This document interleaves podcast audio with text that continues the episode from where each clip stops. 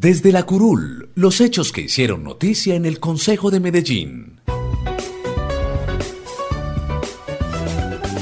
Estos fueron los hechos más importantes que quedaron registrados desde la curul del Consejo de Medellín durante la semana del 3 al 9 de mayo. Lunes. Esta es una sincera invitación a trabajar en unidad, en pro del bien común y a tener presente que la división no solo trae caos, debemos trabajar desde el disenso y la democracia. E invito a todos los que nos resisten que nos sentemos, a que hablemos, a que construyamos esa Medellín futuro que todos nos merecemos. Declaro instalado el periodo de sesiones extraordinarias del Consejo de Medellín. El alcalde de Medellín, Daniel Quintero, y el presidente del Consejo, Jaime Cuartas, instalaron las sesiones extraordinarias de la corporación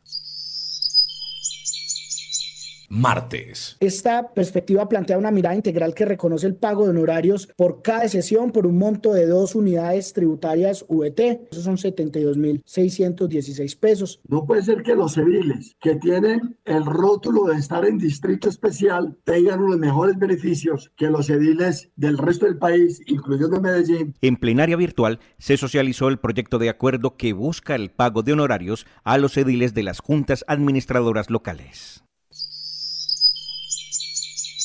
Miércoles. En el total de los proyectos donde nosotros tenemos eh, recursos, alcanzamos un 15.4% de participación de mujeres en obra.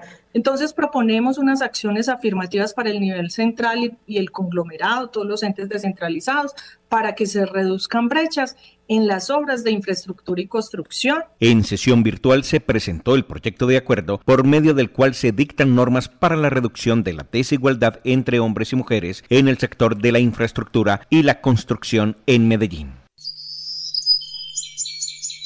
Jueves. Al aplicarse el horario escalonado, disminuiría el tráfico de la ciudad, por supuesto, por la menor concentración en esas horas pico y por ende las emisiones de material particulado. También ayudaría a disminuir las aglomeraciones en el y el transporte público en general agradecerles pues por tener esta iniciativa que es muy a favor del medio ambiente y de la ciudad. Los concejales conocieron en detalle el proyecto de acuerdo que establece el horario laboral escalonado para la alcaldía de Medellín y su conglomerado y se promueve la participación de las empresas privadas en esta iniciativa para así contribuir con una movilidad sostenible y la calidad del aire.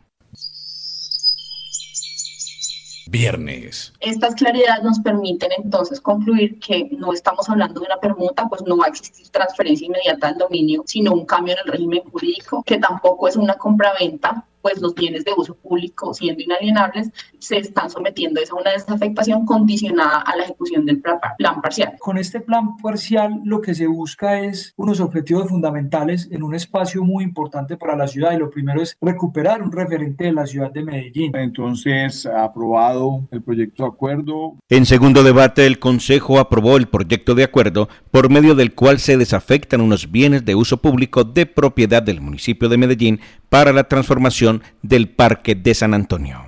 Podcast Consejo de Medellín. Una realización de la Unidad de Comunicaciones y Relaciones Corporativas del Consejo de Medellín. El Consejo de Medellín somos tú y yo.